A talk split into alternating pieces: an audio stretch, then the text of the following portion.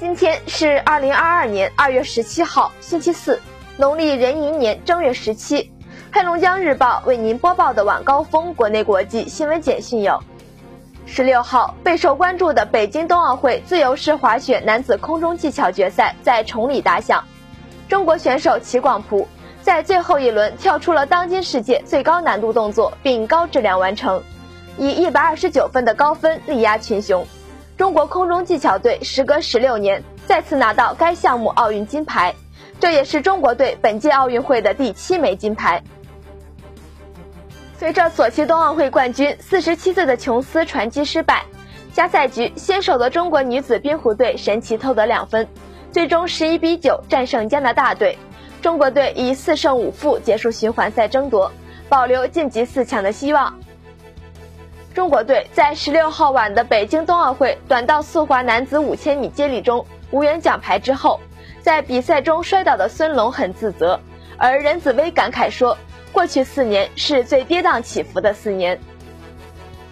北京冬奥会在十七号将决出六枚金牌，中国军团并无明显的冲金点，力争在多个项目取得突破。当天的看点包括俄罗斯奥委会队的三套娃。将在女子单人滑决赛中展现集体优势。北京2022年冬奥会闭幕式将于2月20号在国家体育场举行。据工信部16号消息，工信部公开征求对关于进一步规范移动智能终端应用软件预制行为的通知的意见，提出生产企业应确保除基本功能软件外的预制应用软件均可卸载。并提供安全便捷的卸载方式供用户选择。国家疾控局三定方案公布，国家疾病预防控制局是国家卫生健康委员会管理的国家局，为副部级。教育部近日出台专门文件，部署建立中小学、幼儿园校园长任期结束综合督导评估制度。教育部消息。中小学法制副校长聘任与管理办法五月一号起施行。十六号零至二十四时，三十一个省、自治区、直辖市和新疆生产建设兵团报告新增确诊病例九十二例，其中境外输入病例五十七例，本土病例三十五例，江苏十六例，均在苏州市；辽宁七例，均在葫芦岛市；广东七例，其中深圳市六例，广州市一例。内蒙古三例均在呼和浩特市，广西一例在百色市，云南一例在德宏傣族景颇族自治州。近期，广西、吉林、福建、河南、辽宁等省份启动了2022年度公务员招录。观察各地发布的招录公告可以看出，本轮招募规模有升有降，招录政策继续向基层应届生倾斜。近日。上海市卫健委、中医药管理局联合发布办法，明确所有非中医类别的执业医师可以开展中医诊疗活动。北京日前发文指出，把电动自行车推进楼道充电，可能将会影响车主的个人征信。中国邮政正式进军咖啡领域，邮政咖啡落地厦门国贸大厦，本周已正式营业，售卖品类包括咖啡、茶饮、甜点和邮局周边。其中，咖啡、茶饮价位在二十至四十元之间。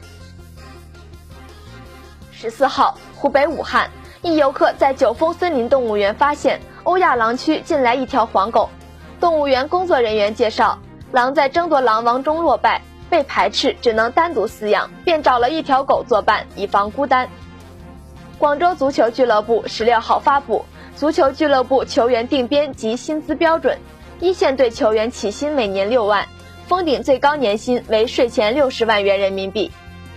昨天，乌克兰各地举行不同形式的纪念活动，庆祝该国首个团结日。十四号，乌克兰总统泽连斯基签署命令，将二月十六号定为乌克兰的团结日。欧盟国家领导人将于当地时间十七号在比利时首都布鲁塞尔欧盟总部举行会议，讨论乌克兰局势最新走向。十六号，美国总统拜登拒绝了前总统特朗普行使行政特权的要求，并下令公布二零二一年一月六号国会山骚乱事件相关的白宫访客记录。以色列总理贝内特十四号飞抵巴林首都麦纳麦，首次对这个阿拉伯国家进行访问。这是两国2020年关系正常化以来以方访巴的最高级别官员。美国国家海洋和大气管理局发布报告说，受气候变化影响，到2050年，美国周边海平面或平均上升25至30厘米。黑龙江日报为您播报的晚高峰国内国际新闻简讯就是这些，更多新闻内容请关注龙头新闻客户端收听收看。我是实习主播邢云。制作孟庆轩，编审郝金杰，感谢您的收听。